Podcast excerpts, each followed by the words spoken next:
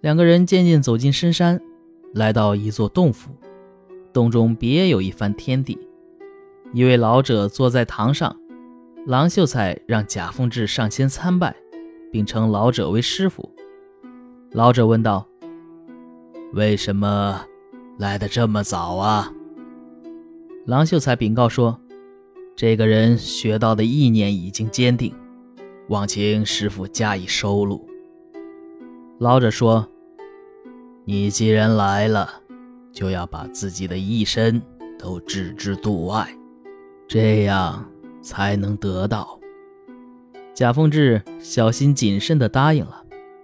郎秀才将他送到一座院子里，替他安顿住处，又给弄来些吃的，这才告别走了。贾凤志一看，只见房间倒也整洁精致。但是门没有门板，窗没有窗棂，屋里只有一张茶几，一张床铺。他脱下鞋子上了床，月光照了进来，便觉得肚子有点饿，于是取了点心来吃，只觉味道甘美，而且一下子就饱了。他想着郎秀才可能还会再来，便坐了很久。四下里寂静，杳然无声。忽然。觉得屋里飘着一股清香，五脏六腑都感到空明，连身上的脉络都能看得清清楚楚。忽然，他听到一阵很刺耳的声音，像是猫在抓痒。他从窗户往外一看，原来是一只老虎蹲在屋檐下。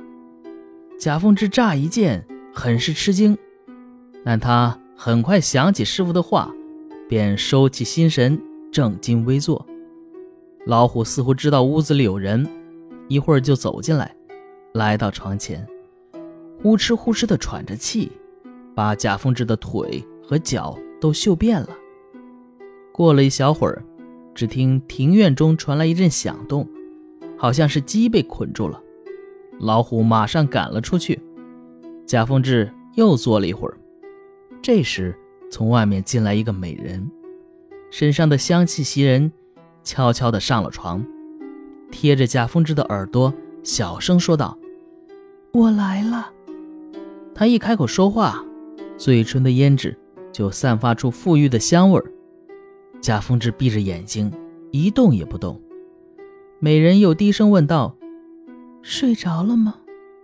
听声音很像是他的妻子，他心中不由一动，转念一想，这些。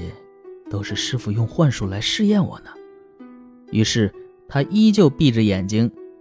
美人笑着说：“小老鼠动了。”原来贾凤志夫妻与丫鬟住在一间房里，所以行房事时唯恐被丫鬟听到，便私下约定一个暗号：“小老鼠动了，然后就可以行房事。”因此，贾凤志突然听到这句话。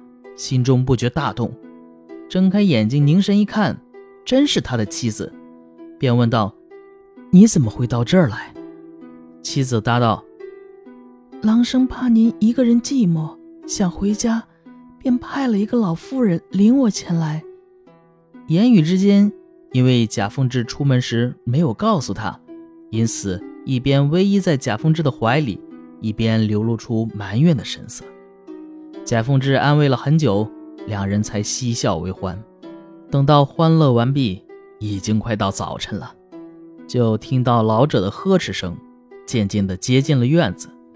妻子急忙起来，发现没有地方可以躲藏，便翻过短墙走了。不一会儿，郎秀才跟着老者走了进来。老者当着贾凤芝的面用拐杖打郎秀才，并且让他把客人赶走。郎秀才只好领着贾凤志从短墙出去了，对他说：“唉，我对你的要求太高了，不免急躁冒进。没想到你的情缘还没有断，连累连累我也受到责罚。你就先走吧，将来有一天我们还会再见面的。”说完，便指点了回去的路，拱拱手告别了。贾凤志低着头看自家的村庄，依然在眼前。他心想：妻子体弱，走不快，肯定还在路上，便急忙走了一里多地。这时已经走到了家门口，只是房屋墙壁零落，原来的景象全无，村中的老老少少竟然没有一个认识的。他这时心中才害怕惊异起来。忽然，他想起东汉的刘晨、阮肇在天台山遇上神仙，后来返回家乡时的情景，与眼前倒很相似。他不敢进门。在对面人家门前坐下来休息，坐了好久，才有一个老头拄着拐杖走出来。贾凤志向他行了个礼，问道：“请问，贾凤志家在什么地方？”老头指着他家说：“哦，这就是啊。你大概也是想问这件奇怪的事吧？我倒是都知道。传说这位贾相公。”知道自己考中举人后就消失了。他走的时候，儿子才七八岁。后来，儿子长大到十四五岁时，母亲忽然大睡不醒。他儿子在世时，不论寒暑都替他换衣服。等儿子死了以后，两个孙子很穷困，房屋都给拆了。只好用木架铺上草，将它盖上。一个多月前呢，老夫人忽然醒了过来，屈指一算，已经一百多年了呀。远近的人听说这件奇事，都来访问探看。近来稍微少了一些。贾凤志恍然大悟，说：“老人家不认识贾凤志吧？我就是啊。”老头大为惊骇，赶紧到贾家报信儿去了。这时长孙已经死了，二孙子贾祥今年也已经五十多了。因为觉得贾凤志显得年轻，怀疑其中有诈。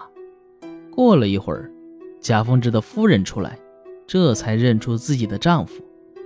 夫妻俩涕泪连连，互相招呼着进了屋，但苦于没有房屋。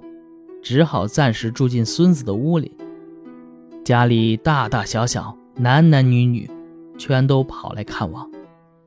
一大帮子人围在他们身边，都是他们的曾孙、玄孙，而且这些人都显得丑陋粗俗，没有文化。长孙媳妇吴氏打来酒，做了些粗茶淡饭招待他们，又让小儿子贾稿和他的媳妇来跟自己住在一起。腾出房子，打扫干净，给祖爷爷和祖奶奶住。贾凤志进了屋子，只觉到处都是烟气尘土，夹杂着小孩的尿骚味，一股臭气扑鼻而来。才住了几天，他就很是懊悔，实在无法忍受。